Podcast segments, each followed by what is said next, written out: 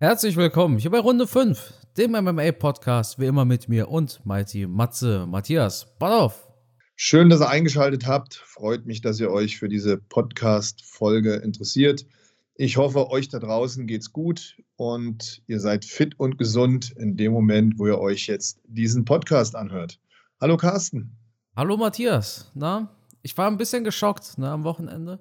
20 Uhr, ganze Welt guckt nach Abu Dhabi und in deinen Insta-Stories sehe ich, du machst irgendwas ganz anderes. Das ist vollkommen richtig. Ich konnte leider nicht live schauen. Ich hatte ähm, ja, eine Veranstaltung gemeinsam mit Markus Rühl und Urs Kaleschinski, aktuell so ein aufstrebender Nachwuchsbodybuilder. Ja, und wir hatten hier direkt bei mir im Ort in Gudensberg in der Stadthalle ein ja, Seminar, ist jetzt ein bisschen zu hochtrabend. Es war eher so eine Talkrunde. Und ja, das war leider genau zu der Zeit, zu der die Kämpfe stattgefunden haben. Die Halle war ausverkauft, 600 Menschen. Und ich hatte panische Angst, dass einer von denen mir reinruft, wer den Kampf gewonnen hat zwischen Islam und Charles. Ich hatte da wirklich Angst. Ich habe mir nicht getraut, auf mein zu gucken. Ja, ja, ich bin aber jetzt ein Trottel und dachte, ey, Matze, hast du schon gehört? Islam hat gewonnen. den, glaube ich, äh, niedergestreckt. Also ich war wirklich panisch Schon bis zur letzten Stunde, ne? bis ich dann nach Hause gekommen bin. Ja, und dann bin ich direkt vor den Fernseher und habe mir natürlich dann die Kämpfe gegönnt. Das heißt, ich habe alles etwas zeitversetzt gesehen, aber trotzdem dann ähm, ohne irgendwelche Informationen. Jetzt mal so rein aufs Interesse bei dem Seminar. Gut, jetzt mit Markus Rühl und Urs, da geht es ja sehr viel um Bodybuilding. Was kann man da so lernen als Zuschauer? Kann man da quasi Fragen stellen? Kann ich sagen, Matze oder Markus, äh, ich trainiere hier dreimal die Woche, was mache ich richtig, was falsch? Oder wie kann ich mir sowas vorstellen, wenn ich da mal. Also wir haben, wir haben ja drei Stunden mehr oder weniger zur Verfügung gehabt. Wir haben drei Stunden gelabert. Wir haben die erste Hälfte einfach ein bisschen aus dem Bauch raus erzählt, was uns so spontan eingefallen ist. Und die zweite Hälfte konnten die Zuschauer, Besucher, wie auch immer, die konnten anonym ihre Fragen stellen. Das heißt, wir haben im Vorfeld Karteikarten verteilt, kleine Kärtchen, worauf die ihre Fragen eintragen konnten. Dann haben wir in der Pause die Fragen eingesammelt und im zweiten Teil der Veranstaltung haben wir dann die die Fragen der Zuschauer beantwortet, wobei es nicht möglich war, alle Fragen zu beantworten. Es war doch relativ viel, waren auch viele Fragen dabei, die ähnlich sind oder gleich sind. Aber da haben wir dann schon auch versucht, die Fragen zu beantworten. Letztendlich ist es aber ein Seminar oder eine Veranstaltung, wo relativ wenig Wissen vermittelt wird. Ich glaube, die meisten, die da hinkommen, wollen einfach unterhalten werden, haben Interesse an den Personen, die da oben sitzen wollen wissen, wie wir trainiert haben, wie wir das eine oder andere gemacht haben. Das ist dann am Ende des Tages ähm, interessant für die. Okay, und äh, gibt es da auch teilweise Diskussionen? Also ich habe dieser Urs, ist das so eine Art Protégé von Markus? Also ich bin da wirklich nicht so gut drin äh, in, in, dem Thema. Ich habe nur gesehen, dass er ein paar, paar, Videos hatte zusammen gemacht mit ihm, glaube ich. Genau. Ein junger, aufstrebender Nachwuchsathlet, der in einer bestimmten Bodybuilding-Kategorie aktuell sehr erfolgreich ist.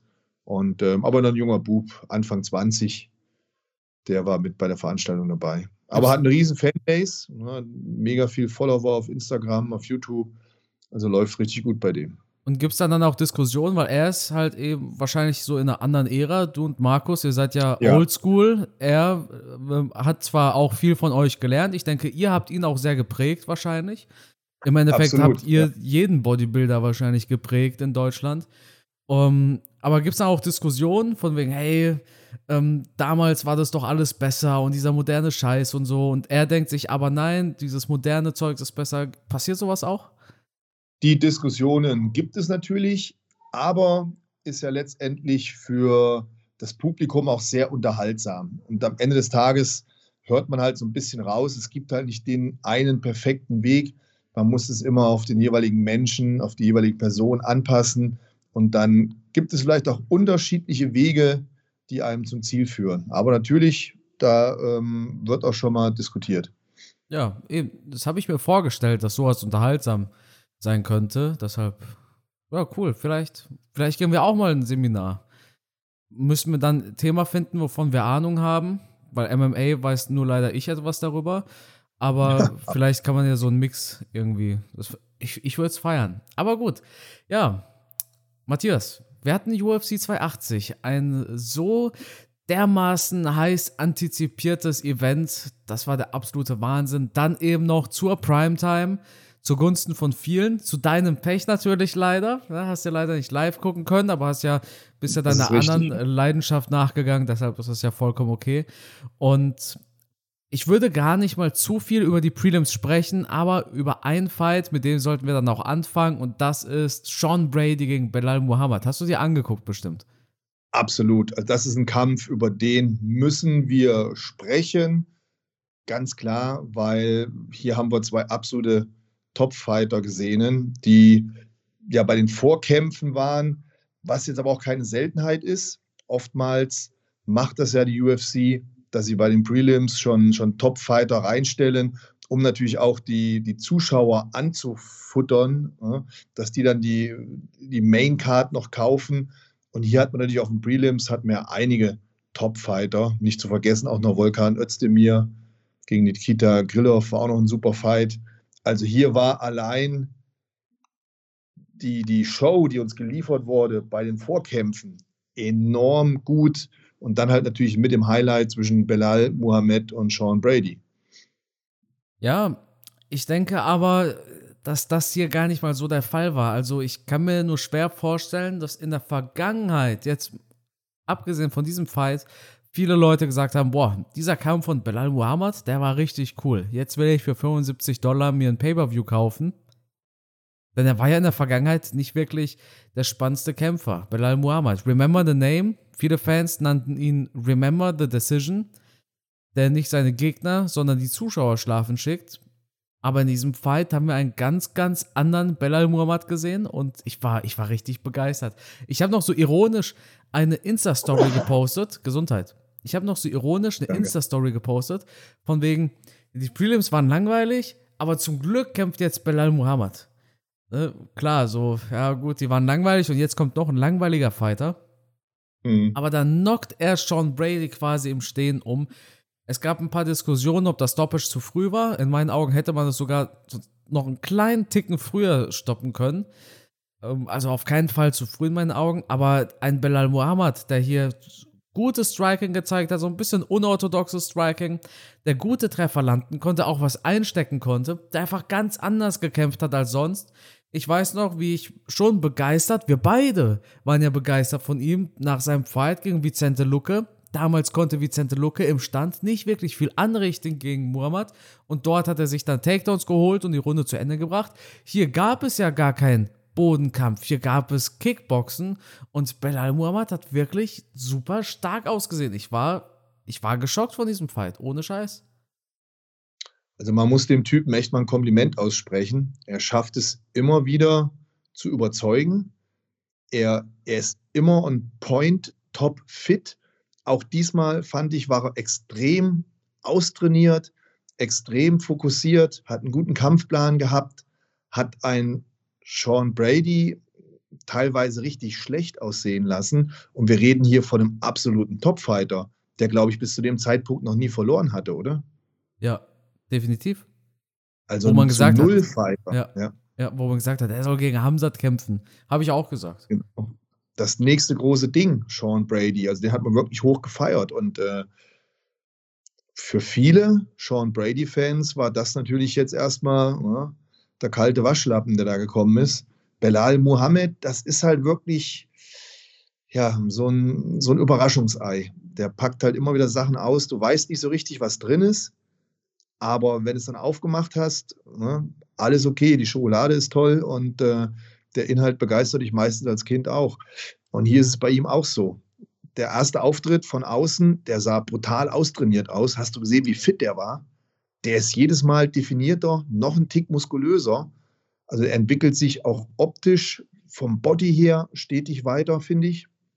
Und auch von seinen Fähigkeiten her, von seiner Leistung her, hat man immer das Gefühl, er setzt noch mal einen drauf, er wird noch mal einen Tick besser. Und ähm, während der früher so ein bisschen unterm Radar war und bei mir wenig Aufmerksamkeit bekommen hat, bin ich mittlerweile echt so ein bisschen Fan von ihm geworden, weil er einfach abliefert. Er gewinnt seine Kämpfe und das, ja, beeindruckend.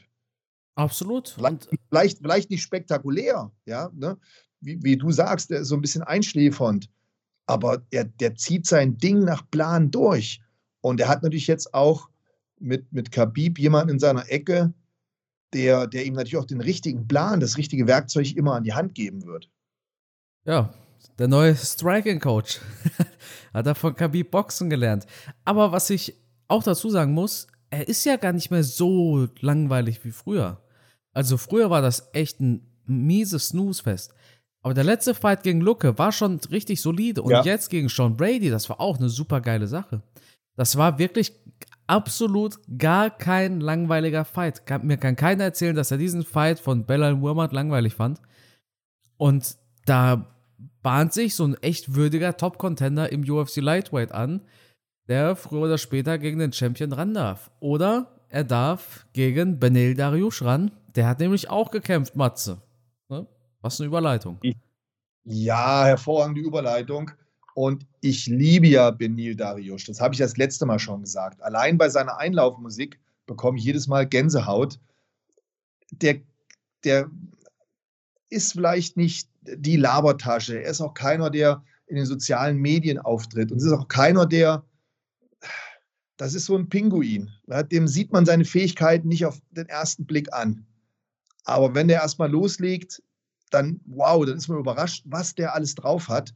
Und ich finde den einfach super, weil das ist kein Schwätzer, der haut nicht auf die Kacke, der kommt da rein, der hat seinen Glauben, der ist top vorbereitet, der zieht sein Ding durch und er hat hier einen Gegner gehabt mit Matthäus Gamrot, den ich auch ganz, ganz, ganz oben sehe.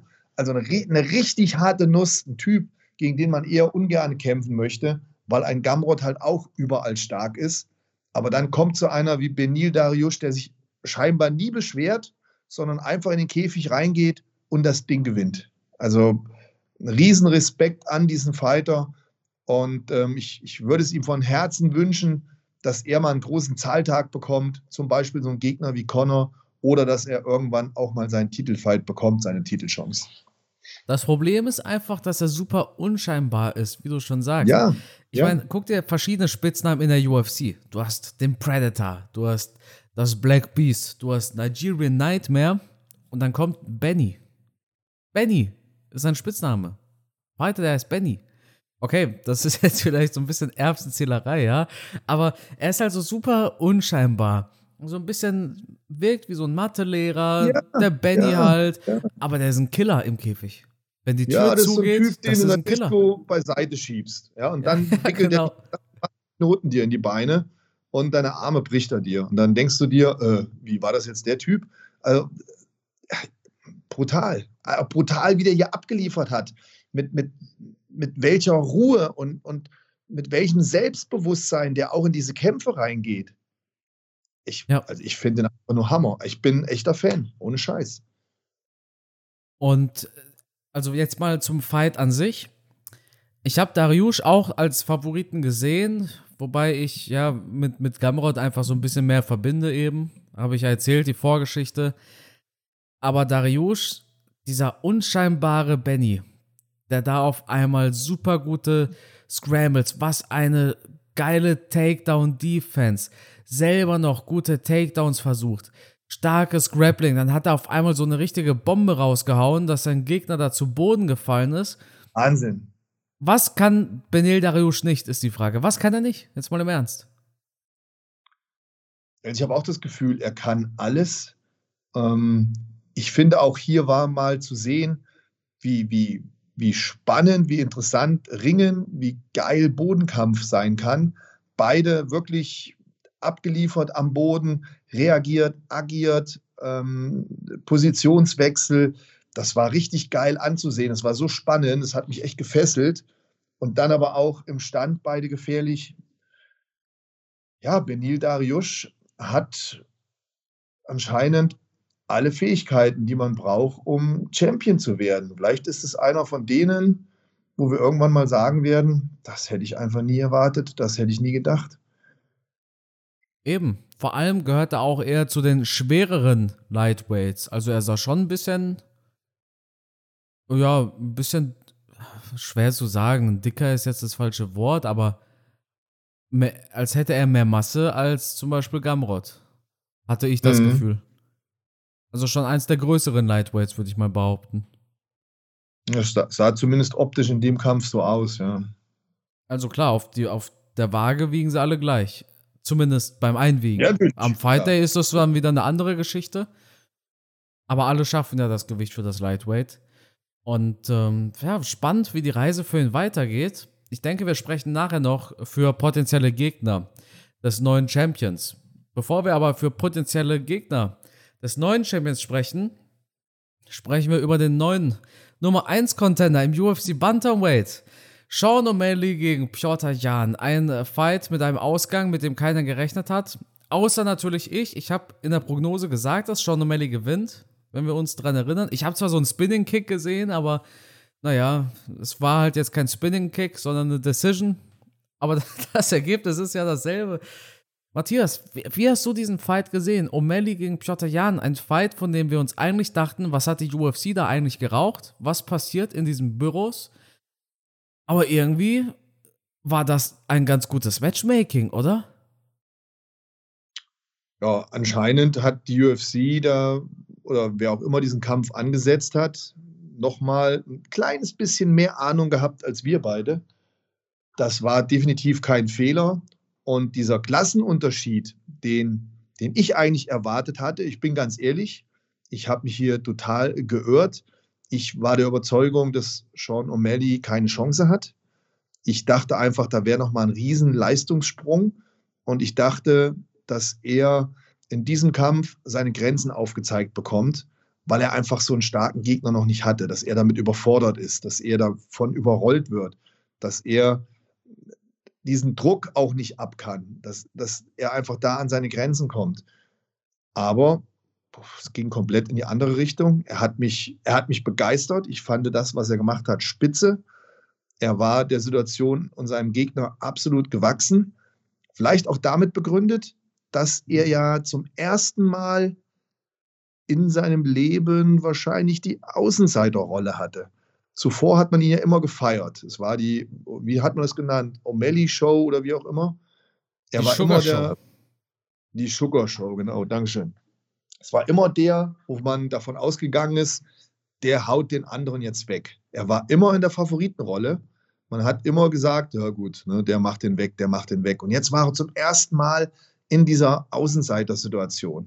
Vielleicht hat ihn das auch vom Kopf her befreit. Vielleicht hat ihm das auch geholfen, dass er sich sagen konnte, hey, Moment mal, jetzt ne, ist es vom Prinzip her egal, ob ich gewinne oder verliere, weil ne, ich habe nichts zu verlieren. Ich kann da reingehen, ich bin frei im Kopf, ich kann einfach kämpfen.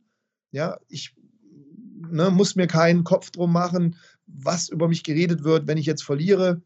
Ich kann da reingehen, kann einfach abliefern. Und das Gefühl habe ich gehabt, er war frei vom Kopf. Er war, er war locker und trotzdem explosiv. Du hast es ja manchmal, wenn Kämpfer zu angespannt in den Kampf reingehen, dann sieht alles so schwer, so behäbig aus. Können wir vielleicht später nochmal drauf eingehen bei einem anderen Kampf. Dann wirken die nicht so explosiv. Die Schnelligkeit leidet darunter. Aber hier bei Sean O'Malley habe ich davon nichts gesehen. Der hat im Stand einen super Job gemacht, hat ähm, tolles Auge gehabt, schnelle, explosive Techniken, hat präzise getroffen, hat sich sehr gut bewegt.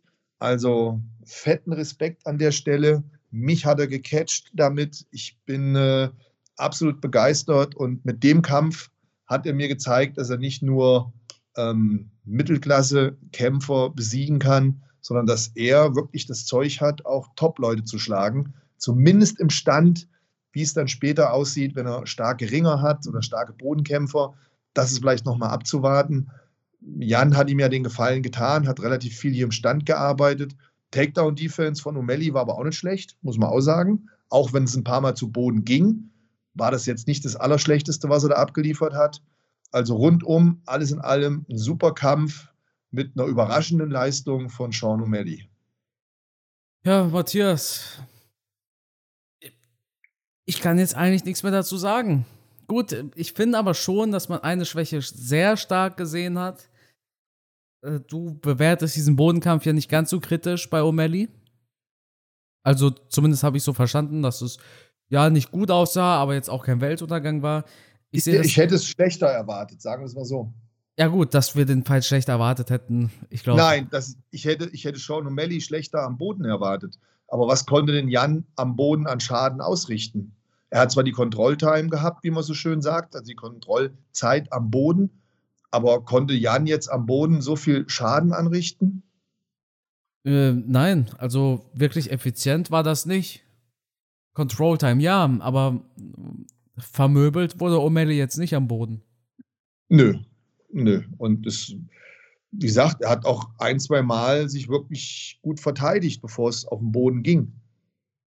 Aber ich sehe da gegen einen Aljamain Sterling sehr viele Schwierigkeiten. Ist natürlich nochmal eine ganz andere Hausnummer. Vor allem, wenn man no, no, bedenkt. No, no, no. no, no. Also Sterling ist jetzt nicht unbedingt vom, eine ganz andere Hausnummer. Ach so, okay. Vom Bodenkampf. Ja, okay. Vom okay. Boden, am Boden finde ich es Sterling nochmal eine ganze Ecke stärker als Jan. Ja, klar, haben wir auch, haben wir auch gesehen. Ich dachte, du meinst jetzt so ein, im Kampf nee, an nee. sich.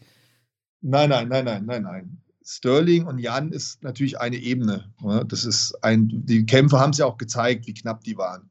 Und wir müssen ja auch dazu sagen, das kommt natürlich jetzt noch, ich habe trotzdem Jan in diesem Kampf im ersten Moment als Sieger gesehen und auch gegen Sterling habe ich Jan im ersten Moment als Sieger gesehen. Also das nur dazu. Trotzdem bin ich der Meinung, dass Sterling am Boden nochmal eine ganz andere Liga ist als Jan.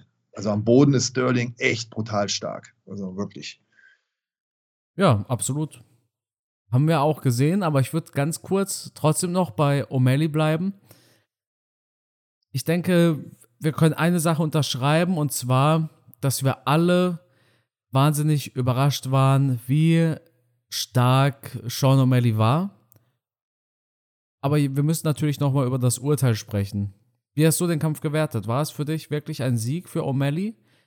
Und den Fehler, den ich gemacht hatte, war, ich habe mich so ein bisschen, ich habe mich so ein bisschen blenden lassen von dem Fakt, dass O'Malley gut war. Das heißt, ich habe so wie du damit gerechnet, dass das echt eine einseitige Nummer wird und wir uns am Ende sagen werden, ja, war ja klar. War ja klar, Pschotterjan verprügelt hier O'Malley, so wie erwartet aber dass O'Malley nicht verprügelt worden ist, sondern selber Treffer landen konnte, Takedowns abwehren konnte, Schaden anrichten konnte im Fight, hat mich so begeistert. Und das blendet einen relativ schnell, wenn es darum geht, eine Runde zu werten. Das heißt, war O'Malley besser als erwartet? Auf jeden Fall. Aber hat O'Malley auch ganz neutral gesehen eine Runde gewonnen? Das ist eine sehr schwierige Frage, die ich mir live ähm, nicht stellen konnte. Matthias, wie hast du diesen Kampf gewertet? Warst du vom Ergebnis überrascht oder denkst du dir, ja, hätte man so machen können? Ich war am Ende etwas überrascht. Meine, mein erstes Gefühl war am Ende des Kampfs, ja, ähm, wenn ich jetzt werten müsste, bei mir wäre Jan der Sieger. Aber im selben Moment, als ich das gedacht habe, habe ich so dieses Denken gehabt, aber pass mal auf, die, die geben das, die geben das O'Malley. Die geben das O'Malley. Also ich habe Jan als Sieger gesehen, habe aber im selben Moment wirklich vorm Fernseher gesessen, habe gesagt, äh, ich pass mal auf, die geben das O'Malley. Ich habe also wirklich vorm Fernseher gesessen, habe gedacht, ja, hm, ich würde es Jan geben, aber habe dann so leise vor mich hingesprochen, pass mal auf, die geben das O'Malley, genau in dem Sound. Und dann kam es auch noch so, obwohl ich eigentlich Jan als Sieger gesehen hätte. Also wenn hätte ich werten müssen, wäre bei mir Jan der Sieger gewesen. Jetzt ist immer die Frage, wer hat da gesessen, wer hat da gewertet? Waren das vielleicht Kampfrichter, die sonst eher Boxkämpfe bewerten, die also den, den Standkampf stärker bewertet haben? Inwieweit hat man die Takedowns bewertet von Jan? Ähm, inwieweit hat man die Kontrollzeit bewertet? Hat man gesagt, okay, der hat den zwar kontrolliert, aber es ist nichts passiert? ganz, ganz schwierig zu sagen. Hat man den, den Schaden bewertet, den Sean O'Malley angerichtet hat? Du weißt, viele Kampfrichter lassen sich dadurch beeindrucken, wenn einer von beiden blutet, dass dann einfach gesagt wird, oh, der hat mehr Schaden angerichtet, weil der andere halt blutet, einen Cut im Gesicht hat. Auch das beeinflusst das Denken eines Kampfrichters. Dann müssen wir natürlich immer dran denken, das haben wir in mehreren Podcast-Folgen schon angesprochen. Die Kampfrichter haben ja nicht den Blick, den wir zu Hause haben vom Fernseher, sondern oftmals haben die nochmal ganz andere Blickwinkel, in denen sie bewerten. Ähm, und dann kann so ein Ergebnis zustande kommen. Aber ich würde jetzt nicht sagen, es war eine Robbery. Das, dazu waren mir beide Kämpfer zu gut. Ich finde es auch ein bisschen schade, dass Jan, ähm, nee, O'Malley so ein bisschen diese gute Performance beraubt wird, dadurch, dass es ein so umstrittenes Urteil ist. Das heißt, jetzt sprechen alle nur darüber, ja, aber Jan hat doch eigentlich gewonnen. Aber das eigentliche Ding bei diesem Fight ist doch, Alter, O'Malley hat das zu einem knappen Fight gemacht. Das ist doch schon das, was in meinen Augen das Schockierendere ist. Dass O'Malley, keiner hat damit gerechnet. Und der kommt dahin, ist mal abgesehen, ob gewonnen oder nicht. Aber allein, dass dieser Fight so knapp war, dass es eine Split-Decision ist, hat mich schon überrascht. Und mhm. positiv überrascht natürlich, weil O'Malley, der ist jetzt auf Platz 1 in den Rankings. Der Wahnsinn. Absolut. Das Ding wäre halt immer, wenn, wenn ich jetzt mit Jan befreundet wäre und ich hätte bei ihm in der Ecke gestanden, dann würde ich ja jetzt zu ihm sagen, Alter, was eine Scheiße, normalerweise hast du das Ding gewonnen. Ja, auf der anderen Seite wäre ich jetzt bei Sean O'Malley in der Ecke, würde ich auch sagen, ey, Alter, du hast super abgeliefert, boah, geil gewonnen, alles in Ordnung man kann für beide Partei ergreifen. Man möchte gern für beide Partei ergreifen. Das kann der Kampfrichter natürlich nicht. Ähm, für Jan tut es mir leid, wirklich, ganz ehrlich.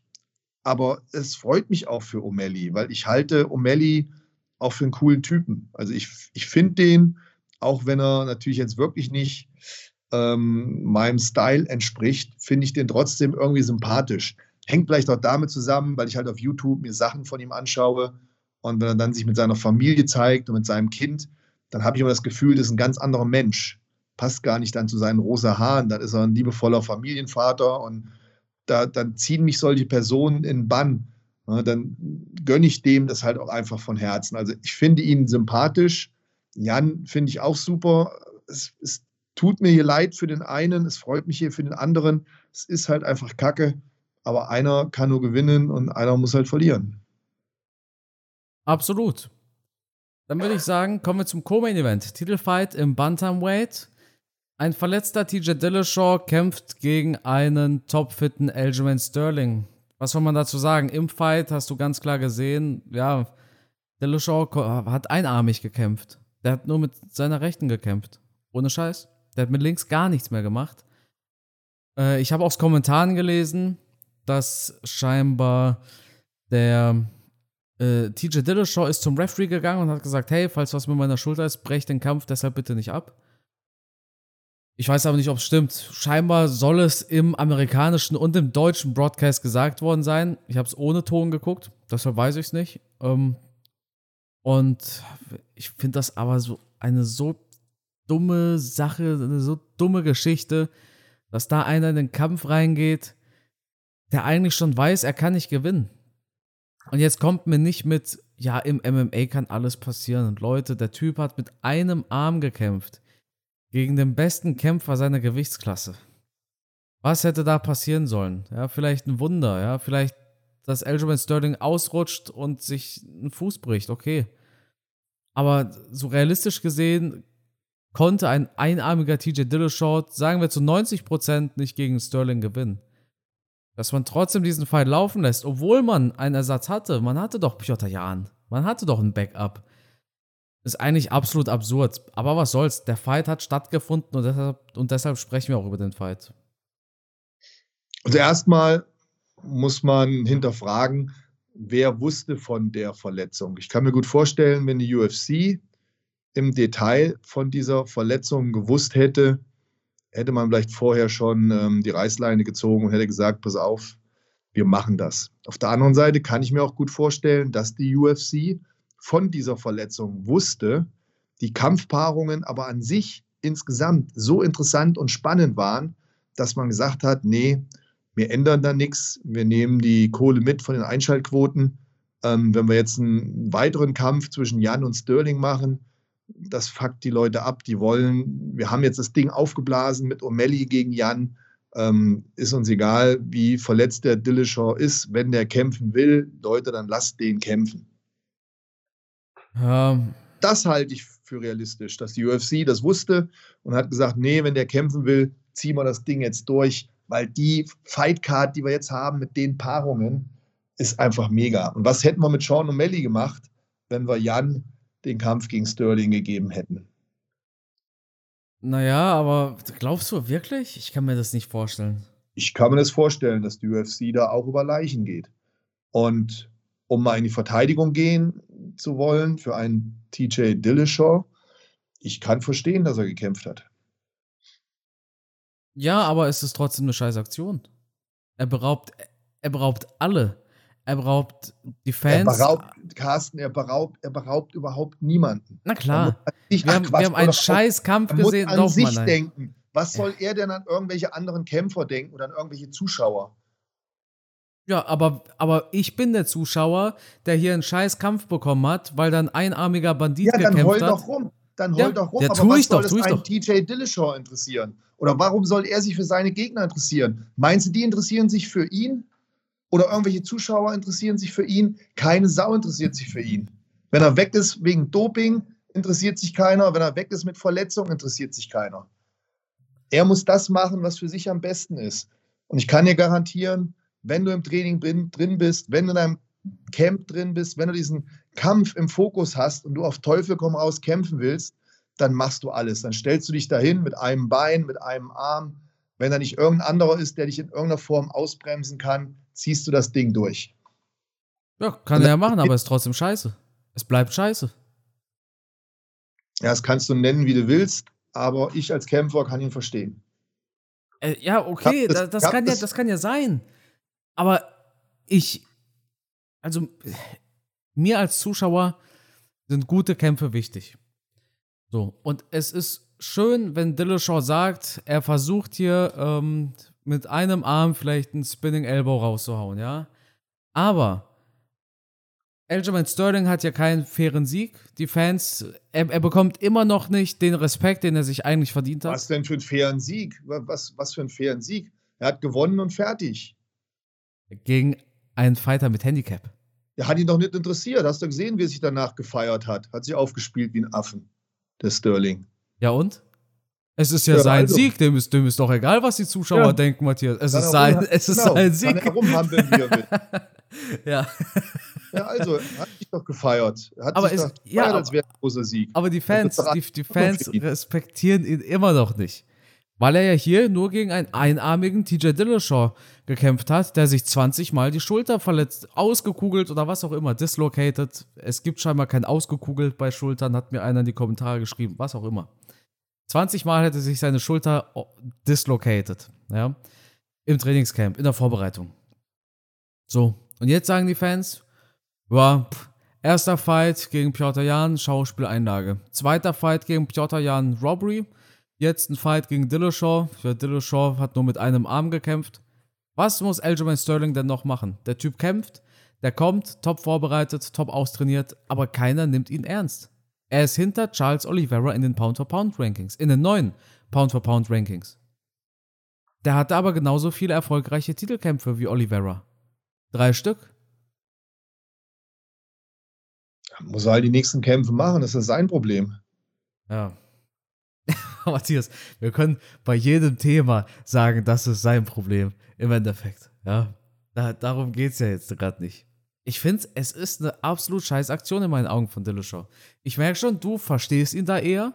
Du findest das ich halb so Ich verstehe ihn, weil ich, Carsten, weil ich selber schon gekämpft habe und weil ich selber schon Vorbereitungen hatte. Und dann ziehst du das durch. Wenn du eine Chance siehst, du eine kleine Chance siehst als Kämpfer, dann wirst du in den Ring gehen, dann wirst du kämpfen. Dann wirst du nicht zu Hause auf dem Sofa sitzen bleiben. Und wenn du es machst, dann sitzt du zu Hause und heulst. Deswegen, ich kann ihn verstehen, dass es gemacht hat.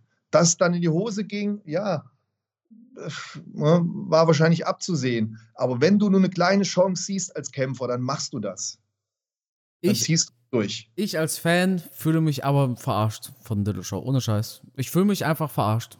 Ich finde, ich hätte hier einfach einen besseren Kampf Dann hast können. du als Fan, dann hast du als Fan keine Ahnung, was im Kämpfer vorgeht.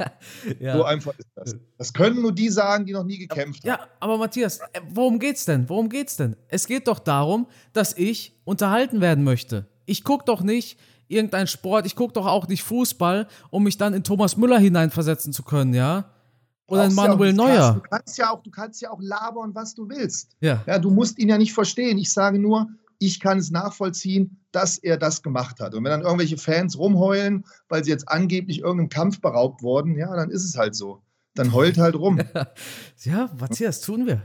Wenn jetzt Sterling reingekommen wäre, hätte mit einem Schlag umgehauen, hätte es dann auch umgeheult, hat mich einen Kampf beraubt, der andere ist so schnell umgefallen. Nee, das sind halt Dinge, die sind halt einfach so. Und er weiß, du kannst doch vorher nicht zu 100 Prozent wissen, dass du nicht diese Chance hast. Wie gut der Arm hält, Vielleicht hätte die Schulter ja gehalten. Vielleicht hätte er eine Chance gehabt. Ja. Solange du als Kämpfer eine Chance siehst, wirst du in den Kampf gehen. Matthias, ich sehe schon, ja, je näher wir dem Thema Charles Oliveira kommen, desto eher steigt deine Laune nach unten. Spaß. Ja, ich genug. Gut. Matthias, vertragen wir uns jetzt wieder. Ja, wir sollten lieber nicht mehr über diesen Kampf sprechen. Nein, da gibt es halt einfach nur zwei unterschiedliche Meinungen. Ja, ist doch alles gut, ja, ja. Alles ich kann das Verhalten von TJ Dillashaw nachvollziehen. Und ich habe es ich hab es selbst schon genauso gemacht, Carsten. Ich habe es selbst schon genauso gemacht. Ja. Wäre wär ich ein Kämpfer, ich, klar, kann ich das nachvollziehen. Er lässt ja auch die Kohle nicht sausen. Der war doch eine Ewigkeit weg. Der war doch weg von seiner Dopingsperre. Auf alle, auf alle Fälle auch ein Fakt. Ich weiß nicht, wie es bei ihm finanziell aussieht. Vielleicht steht ihm das Wasser bis zum Hals. Ähm, lange Zeit nicht kämpfen können, weil er die Sperre hatte. Ich, in der Zeit wird er mit Sicherheit nicht als äh, Pizzabäcker oder sonst irgendwo gearbeitet haben. Ja, also, ähm, und, muss, ja. wie viel, wer weiß, wie viele Chancen er noch bekommt. Ne? Ja. Ich kann mir schon vorstellen, dass dem sein Körper ganz schön Schrott ist. Und ich kann mir aktuell auch nicht vorstellen, dass der nochmal zurückkommt. Mit den ganzen. Also ich glaube, die UFC wird ihm auch nichts mehr anvertrauen. Also keine große also so Nummer 1 Contender-Fight oder das Main-Event einer Fight Night oder sowas könnte ich mir jetzt nicht vorstellen bei ihm. Weil das Risiko viel zu groß ist. Der hatte schon zu viele Verletzungen, ist zu alt. Ich, ich denke, das Ding ist durch. Der hat hier seine letzte Chance gesehen, hat alles, hat gesagt, komm her, jetzt gehe ich all in. Ähm, ich gebe alles. Wahrscheinlich hat er noch ein halbes Dutzend Schmerztabletten vorher intus gehabt. Ähm, der hat hier seine letzte Chance gesehen und deswegen hat er den Kampf gesucht. Ansonsten, wenn er mittendrin in der Karriere wäre, hätte er wahrscheinlich gesagt, ich bin verletzt, wir lassen das, macht keinen Sinn. Aber so hat er sich gedacht, entweder hopp oder top. Meine letzte Chance, all in. Ja, und dann ging der Schuss nach hinten los. Naja, ich meine, wenn er seine Verletzung kennt und weiß, was für Probleme er hatte und er sagt diesen Kampf ab, dann weiß er wahrscheinlich auch, die Chance kommt dann halt nicht mehr. Wenn er, wenn er, das stimmt. Hätte er diesen Absolut. Titelkampf abgesagt, er hätte wahrscheinlich den nächsten Titelkampf nicht bekommen, den es gegeben hätte. Ohne Scheiß. Weil dann wird er natürlich besser untersucht und alles und, und kann mir halt schon vorstellen, dass wenn die UFC gewusst hätte, da kommt jemand, der, der kaum zuschlagen kann mit links, die, die hätten lieber Jan wahrscheinlich genommen. Aber gut, das wissen wir nicht. Was die UFC, wie die UFC tickt und wie nicht, wissen wir nicht. Kommt immer auch auf die Commission an. Wir waren hier nicht in Las Vegas oder New York, wo alles super streng ist, sondern wir waren in Abu Dhabi. Da sieht die Welt nochmal einen Ticken anders aus, kann ich mir gut vorstellen. Also ich kann mir schon vorstellen, dass in Vegas oder sowas, dass es vielleicht diesen Kampf nicht gegeben hätte.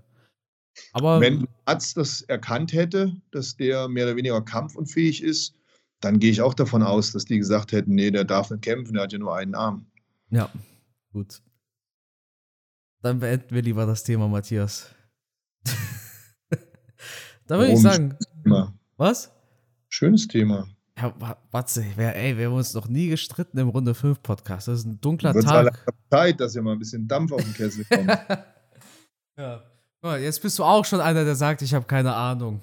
Ich dachte wenigstens, du wärst mein sicherer Hafen, bei dem ich entkommen Ach, kann aus den YouTube-Kommentaren. Nein, Spaß. Okay, komm. Charles Oliveira gegen Islam Makachev war das Main Event von UFC 280. Und ich muss ehrlich sein, das war in meinen Augen so der enttäuschendste Kampf auf der Karte für mich. Kommt natürlich immer auf den Blickwinkel an. schaut man das jetzt aus der Sicht eines übelsten Makachev-Fans oder eines Oliveira-Fans. Aber ich habe prognostiziert, Oliveira gewinnt. Aber irgendwie kam da einfach nichts. Da kam einfach nichts. Und ich habe gehofft, aber da ist einfach, es ist nichts gekommen. Matthias, wie hast du den Fight erlebt? Als großer Oliveira-Fan. Traurig habe ich ihn erlebt. Traurig. Ähm, leider Gottes bin ich davon ausgegangen, dass es so läuft, wie es gelaufen ist. Ich habe mir gewünscht aus ganzem Herzen, dass Charles Oliveira das Ding gewinnt, weil ich halt Fan von ihm bin. Ja, so ist das, ganz ehrlich. Aber man muss hier anerkennen, dass er an dem Tag absolut chancenlos war. Makachev hat ähm, das gezeigt, was er drauf hat, vielleicht sogar noch einen Tick mehr. Er war in allen Belangen überlegen ja, was, was will man dazu sagen? Ich, äh, ich fand Charles etwas zurückhaltend. Mir hat auch bei seinen Schlägen hat mir auch die Explosivität gefehlt. Ich hatte das Gefühl, Islam ist schneller. Ich hatte auch das Gefühl, dass Islam körperlich wesentlich stärker ist, so dass er auch, auch in, in jeder Position von der Kraft her Charles Oliveira kontrollieren konnte. Ähm, tja, ich schwierig, schwierig, ähm, was mit Charles Oliveira hier los war. Vielleicht hat er einfach nicht die Mittel im Tank, um einen Islam Makachev zu besiegen. Vielleicht ist ein Islam Makachev auch noch einmal viel, viel, viel besser, als wir uns das vorstellen können. Das eine oder andere spricht ja dafür, dass er noch besser ist, als wir uns vorstellen können. Wir hatten bisher noch nicht die Vorstellung, weil er vielleicht auch noch nicht die Top-Leute gekämpft hat. Wir werden halt jetzt mal schauen, wenn er seinen Titel verteidigt, wer da noch kommt, wie er sich da zeigen wird. Ich kann mir aber gut vorstellen, dass er ein sehr dominanter Champion wird. Er hat das Zeug dazu, das hat er gezeigt gegen Charles Oliveira. Er hat ähm, die Leute in seiner Ecke, die genau wissen, wie sie ihn vorzubereiten haben. Ich denke auch, dass es mental eine ganze Menge ausmacht, wenn du weißt, ich habe so einen Champion wie Khabib in meiner Ecke und es macht, glaube ich, auch mental viel aus, wenn du mit so einem trainiert hast und über die Jahre gemerkt hast, ich kann mit so einem großartigen Champion, der alle geschlagen hat, ich kann mit so einem mithalten. Ich bin ungefähr auf einer Ebene. Das pusht dich natürlich auch mental auf eine ganz andere Ebene. Ähm ich denke, der Mann äh, wird noch eine ganz schöne Siegesserie hinlegen. Absolut. Ich habe wenigstens gehofft, dass Oliveira im Kickboxen, im Stand ein bisschen mehr zeigen kann. Der Aber, sah so lahm aus. Bitte? Der sah so lahm aus. So langsam, die Techniken. Ja. Da, da war so offensichtlich, es war so einfach zu erkennen, was er macht. Und das fand ich schade, weil ich hatte das Gefühl, wenn es zu Boden geht, dann, dann habe ich schon gedacht, okay, das wird schwierig, weil dieses Sambo ist einfach nochmal eine andere Nuss, ja. Aber im Stand, da war Makachev auch vorne. Und dann gab es ja auch diesen Knockdown noch. Ne? Ja, äh, was ja so keine Seltenheit ist bei Charles Oliveira. Irgendwie wird er in jedem Kampf angenockt. Ähm, da hätte er sich vielleicht irgendwann auch mal Gedanken machen müssen. Ja, Makachev ähm, auf alle Fälle ein Topmann. Dieses extrem starke Ringen, das ist halt schon angsteinflößend. Und da hat man auch gemerkt, da ist Charles Oliveira ja, ja komplett chancenlos, was das Ringen betrifft. Und dann das gute äh, Ground Game gepaart mit dieser Kraft. Also dieser Makachev scheint ja wirklich übelst viel Kraft zu haben. Ich glaube, wir können uns gar nicht vorstellen. Vielleicht erst dann, wenn sie uns so einer mal in den Schwitzkasten nimmt. Aber du hast ja gesehen, wie, wie stabil der arbeitet, wie schnell der arbeitet. Also pff, echt eine Maschine, der Typ. Äh, ich habe da keine Chance gesehen für Charles Oliveira und der Kampfverlauf hat es ja auch gezeigt. Absolut. Ohne Frage. Also auch wenn wir Oliveira-Fans sind, man darf hier Machachev nicht absprechen, was für eine absolut super starke Leistung das war. Also ja. er hat gegen den Mann, der gegen Poirier, Gaethje und Chandler gewonnen hat, er hat es leicht aussehen lassen. Er das ist ja noch so schlimm. Ja. ja, er hatte gar keine Probleme gehabt. Ja.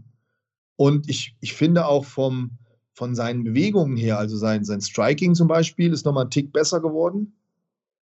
Das war präzise, das war sauber von der Technik her, das war schnell, das war schlagkräftig. Also Makachev ist so ein Typ, der sich auch in den Kämpfen von Kampf zu Kampf weiterentwickelt hat. Und das hier war jetzt sein, sein Meisterwerk. Das war das Meisterwerk seiner Ecke. Wie gesagt, ich glaube, dass dieses Camp, diese Trainingspartner, dass es unheimlich viel ausmacht. Und da hat Charles Oliveira halt auch nicht die starken Trainingspartner, die mit ihm im ringerischen Bereich so gut arbeiten können. Ja, der hat sich einen Top-Trainer geholt, der ein super Ringer ist aber der ringt ja nicht mit ihm. Er ringt mit seinen eigentlichen Trainingspartnern. Und das sind halt einfach nicht so starke Ringer. Er hat seine Leute, mit denen er arbeitet. Und ich denke einfach, dass hier das Team um Makachev herum einfach besser ist und vor allem er da die starken Ringer hat, mit denen er trainieren kann. Dass er in dem Bereich komplett überlegen ist. Das heißt, er konnte sich darauf verlassen, dass er immer noch diesen Joker hat, diese eine Karte, wo er auf alle Fälle stärker ist. Dann hat er aber schon gemerkt im Stand, hey, das klappt ja auch gut dann wird das Selbstbewusstsein ja noch mal stärker, wenn du merkst, ich kann im Stand arbeiten und ich habe immer noch die Option zu sagen, wenn es jetzt im Stand vielleicht doch nicht so funktioniert, wie ich will, ich kann in den Takedown übergehen, ich kann ins Ringen übergehen und dann stärkt dich das von Sekunde zu Sekunde im Kampf, wirst du selbstbewusster. Du merkst, ich sehe die Schläge von, von Charles. Der hat relativ langsam geschlagen, der hat ein bisschen zögerlich geschlagen, vielleicht zu respektvoll.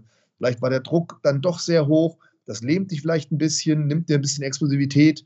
Und ich habe das Gefühl gehabt, Makachev ist jede Sekunde stärker geworden, Charles Oliveira jede Sekunde schlechter. Ja, und dann bums geht's auf den Boden. Und du hast ja gesehen, wie schnell der Charles Oliveira zur Aufgabe gezwungen hat. Das hat mich das auch ein bisschen überrascht. Fix, ja. ne? Die Triangle war drin und schon war der Klopfer da. Ja, das zeigt uns, glaube ich, auch wieder, wie extrem stark ein Makachev ist und technisch natürlich on point. Ne? Ja, absolut. Wobei, wer mit solchen Leuten trainiert, der, der, der, der ist technisch perfekt, oder? Wenn ich mit ja, einem ja, Khabib trainiert habe, habe mit einem Khabib Sparring gemacht, also dann, dann bin ich wahrscheinlich technisch perfekt. Und wenn nicht, dann zeigt er mir, wie es technisch perfekt geht. Das war ja auch damals schon ein Riesenvorteil von Khabib, dass der wirklich ein extrem starkes Trainingscamp hatte. Überleg mal, mit wem der alle da trainiert hat mit Luke Rockhold, mit DC, mit äh, noch zig anderen Top-Leuten. Ähm, da kannst du so viel lernen, die bringen dich so on point. Das war damals eine Sache, wo ich mir eigentlich sicher war, mit dem Trainingscamp kann der so gut wie überhaupt nicht gegen Connor verlieren. Ja, ich glaube, die erlauben auch keine Fehler. Weißt du, was genau. ich meine? Die erlauben kein, ja. Äh, keine 90 Prozent. Da muss 100 Prozent gegeben werden. 99 ist zu wenig.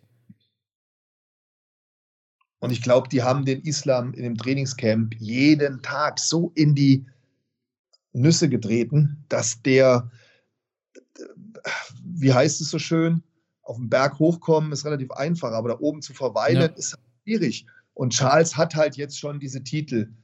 Und dann lässt das Trainingscamp vielleicht auch schon mal ein bisschen nach, dass deine Kumpels, deine Freunde, deine Trainingspartner dich nicht mehr so trietschen. Vielleicht auch dein, dein Trainer nicht mehr so hart zu dir ist.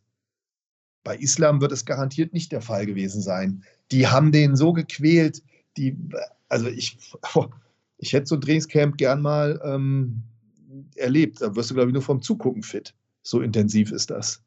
Absolut. Und hier, wie gesagt, hat man halt gesehen, der war, ja, der war bei 100 Prozent. Ne? Und Charles war vielleicht an dem Tag nicht bei 100 Prozent. Ja, und dann geht es halt ruckzuck zu so einem Ergebnis über. Ich frage mich aber auch, weißt du, was ich mich gefragt habe? Wer soll den Typen besiegen? Ja, habe ich mich auch gefragt. Wobei wir beim nächsten Thema wären. Ja. Meinst du jetzt äh, Volkanowski? Ja. Ja, das ist ein spannendes Ding. Volkanowski hat mehr Reichweite als Makachev, ne? Das ist das Witzige, ja, aber. Volkanowski hat irgendwie so lange Arme, ich weiß auch nicht warum.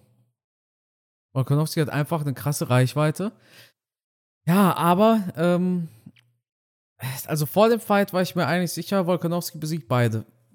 Ich weiß nicht, ich bin der übelste Volkanowski-Fan und ein paar Leute schreiben jetzt, ja, wie kann man das denken und tralala. Leute, das, wir reden hier vom besten Kämpfer der Welt. Es, das ist der beste Kämpfer der Welt. Pound for Pound, die Nummer 1 in den äh, Rankings. Und klar, ich, hätte ich gedacht, dass er Typen besiegt, die drei, vier Kilo mehr wiegen als er. Naja, er ist, muss man sich hinterfragen, wer, wer setzt diese Liste fest? Vielleicht ist es auch so ein Typ, so, so ein, so, so ein, so ein YouTube-Nerd, der sich äh, Kampfgeist nennt und alleine irgendwo in seinem Zimmer sitzt, ne, abgeschottet von der Außenwelt Im und der Keller, legt dann Matze, nicht, im nicht Keller, im Zimmer. genau, Also im Keller. als Tageslicht, das wäre ja was, ne? Ohne Tageslicht, ohne Tageslicht. Der Ja. kriegt nur durch so eine Luke immer mal so ein bisschen Essen reingereicht. Ey, das ist so ein Typ. Und der legt dann diese Pound-for-Pound-Liste fest, weil die ist ja letztendlich, ist die Liste ja irgendwie frei erfunden. Die können ja jeder also, von uns, jeder von uns könnte so eine Pound-for-Pound-Liste erstellen. Ja, Matthias, der Typ hat dreimal gegen Holloway gewonnen. Er hat gegen Aldo gewonnen. Er hat. Ja, ja, mein Schatz. Aber Holloway ist jetzt überhaupt kein Ringer, kein Bodenkämpfer. Der bleibt im Stand. Dann, wenn, du, wenn, wir bei dieser Pound-for-Pound-Liste sind, ein Usman ist ja jetzt auch schlechter als Makachev auf einmal, oder? Hab ja, das ist, ja, das ist ja Quatsch sowieso. Ja, Das- das, stimmt, aber das, das verstehe ich auch nicht. die Liste ist natürlich, sagen wir mal so, so. Aber du hast natürlich vollkommen recht. Wir sprechen hier vom, vom besten, aktuell besten Fighter. Nichtsdestotrotz, wenn ich mir die vergangenen Kämpfe vor Augen halte, und jetzt hat man natürlich Makachev sehr präsent. Also, wenn ich tippen muss, und das kommt ja vielleicht irgendwann so weit, ich sage, Makachev gewinnt das Ding.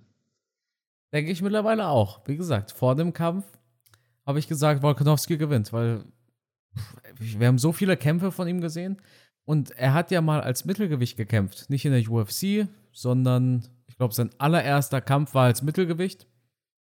Müsst ihr euch mal vorstellen. Volkanovski gegen, weiß nicht, Adesanya, das wäre doch was.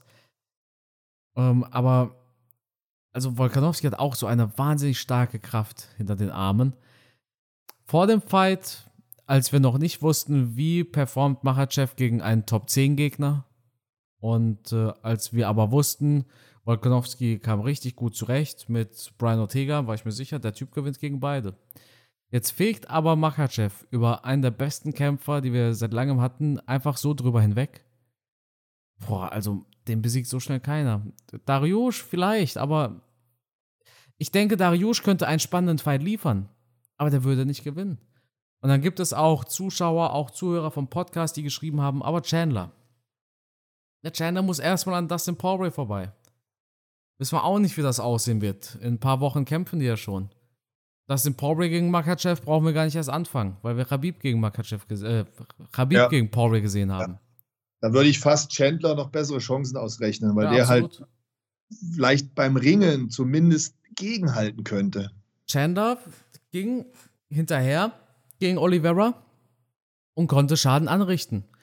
Chandler sah gut aus auf dem Boden gegen Charles Oliveira. Deshalb habe ich auch gesagt, das ist so ein, so ein Ding, was mir ein bisschen Sorgen bereitet.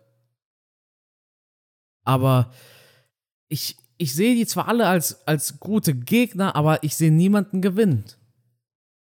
Ja, das geht mir genauso, weil natürlich jetzt auch einfach diese dominante Performance bei uns im Kopf drin ist. Ne?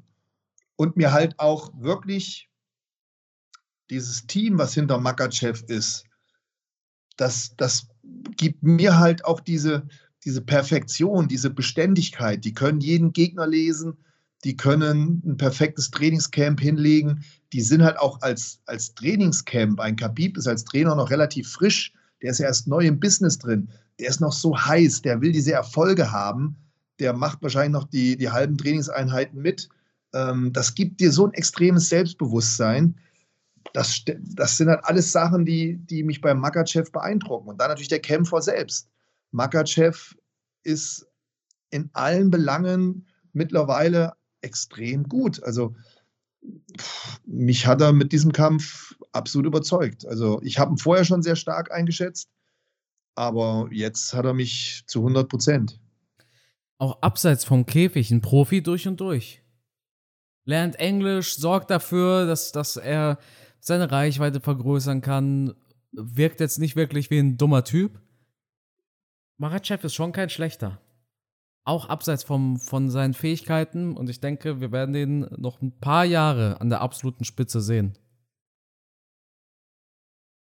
Also im Moment mit der Leistung, mit dem Selbstvertrauen, habe ich das Gefühl, der kann sich nur selbst schlagen. Der kann sich nur selbst schlagen, wenn er unaufmerksam wäre, wenn er mit einer gewissen Arroganz in so einen Kampf reingeht und dann mit einem harten Schlag vielleicht überrascht wird. Ja. Das sowas könnte ich mir vorstellen. Dass so ein Schändler nach vorne stürmt, ballert dem eine und Islam liegt um, weil er den unterschätzt hat oder weil er einen Moment unaufmerksam war. Weil er vielleicht schon drei, vier Titelverteidigungen hatte und dann so ein bisschen ne, nachlässig in den Kampf reingeht. Sowas könnte ich mir vorstellen. Aber wenn der on point ist, so wie an dem Tag, wo er gegen Charles Oliveira gekämpft hat, dann sehe ich da aktuell für keinen irgendeine Chance. Dann sehe ich einen dominanten Champion, ähnlich wie wir das bei Khabib hatten. Ja, das heißt, können wir nur noch darauf warten, dass McGregor zurückkommt. Der Einzige, der ihn besiegen kann. Gut. Ja, der hat ja schon gesagt, er hat ähm, alle Tools vorbereitet. ja, das Schwätz von dem kann ich ja nicht mehr hören. Brutal. Ja, das Brutal. ist, der Typ ist echt anders. Aber gut, was soll's, ne? Erstmal seinen Hollywood-Film drehen. Matthias, ja, dann würde ich sagen. Er bleibt im Gespräch, macht seine Sprüche, aber das war's dann auch. Dann würde ich sagen, war es das auch nicht nur mit McGregor, sondern auch mit dieser Episode. Eine Stunde haben wir über UFC 280 gesprochen, hat mir wie immer sehr viel Spaß gemacht. Und ähm, jetzt gehe ich mich weiterbilden in Sachen hatte TJ Dillashaw zu Recht gekämpft oder doch nicht? Matthias, wie immer. Da kann man ja leider nicht weiterbilden. Da kann man, da kann man nur eine eigene Meinung haben. Matthias, ich mache doch nur Spaß. Und weiß ich ja, ich habe den Spaß nicht verstanden. Ich sage, ich will es nur noch mal kurz aufgreifen. Da, da kann man einfach unterschiedlicher Meinung sein. Das ist genauso, ähm, was ist deine Lieblingsfarbe? Ja, meine ist rot. Nee, nee, rot ist scheiße. Ne? Blau, blau ist. Nein, falsch. Du hast keine Ahnung, Blau ist die bessere Farbe. Genau. Aber nicht vergessen, genau. vorher zu erwähnen, ähm, dass man keine Ahnung hat. Natürlich, ganz wichtig. Das ist immer so, auch, auch schlimme Vorwürfe machen, sowas wie, du bist doch eh farbenblind. genau. Das musst du aber machen, um deine eigene These zu untermauern. Das gehört dazu. Ja, logisch. So läuft's doch, ne? Anders geht's nicht. Gut. Hm? Matthias, wie immer, vielen Dank für deine Zeit und das Schlusswort, das gehört natürlich. Ja, ich freue mich schon wieder auf die nächste Podcast-Folge. Und ähm, haben wir eigentlich nächstes Wochenende ein Event? Ich, ich habe es gerade eingetippt hier auf mein Handy. Ich bin gerade am gucken tatsächlich. Ich bin gerade am gucken. Wir haben, oh ja, wir haben Calvin Cater gegen Arnold Allen. Das ist dann auch der einzig. Ach, Andrei Arlovski steht in den Prelims. ja, er wird nicht müde. Ist immer für eine Überraschung gut. Also Arlovski, der, nichts ahnend guckst du manchmal auf Fightcards und auf einmal steht da einfach so ein Andrei Arlovski drauf. Das ist der Wahnsinn, oder? Ja, er wird nicht müde, der Mann. Er wird nicht müde. Oh, Calvin Cater kommt hier nach einem guten Sieg gegen. Ach nein, der hatte davor gegen Josh Emmett verloren. Oh. Ich habe den Fight gegen Emmett schon ganz vergessen. Ich hatte den Sieg gegen Giga Chikatze im Kopf als letztes, aber der kämpfte mhm. im Juni gegen Josh Emmett, Split Decision verloren. Arnold Allen, der konnte das ein oder andere Mal beeindrucken, das letzte Mal in London gegen Den Hooker. Also nicht unser London, wo wir waren, sondern das London davor. Mhm. Spannender Fight zwischen zwei Top-Athleten. Arnold Allen auf dem Weg nach oben in der Gewichtsklasse. Knallende Fäuste haben wir gesehen spektakulärer Fighter, aber Kevin Cater, ja, bei dem weiß man irgendwie, das ist immer so eine so ein Ü-Ei, ja. Die, die ganz wichtigen verliert er, die so ein bisschen wichtigen gewinnt er. Wird auf alle Fälle interessant. Also ich bin mal gespannt auf den Fight. Kann man ja. sich angucken. Ich glaube, die Card ist durchaus unterhaltsam. Ein paar bekannte Namen sind dabei. Äh, ich freue mich drauf, wie immer. Ich mich auch. Ich freue mich auch auf die nächste Episode nächste Woche. Matze, das Schlusswort, das gehört so. ganz allein. Genau. Hier. Nochmal, jetzt machen wir wirklich Schluss. Also vielen Dank fürs Zuhören. Ich hoffe, wir haben euch diesmal wieder gut unterhalten und ja, bis zum nächsten Mal. Ciao.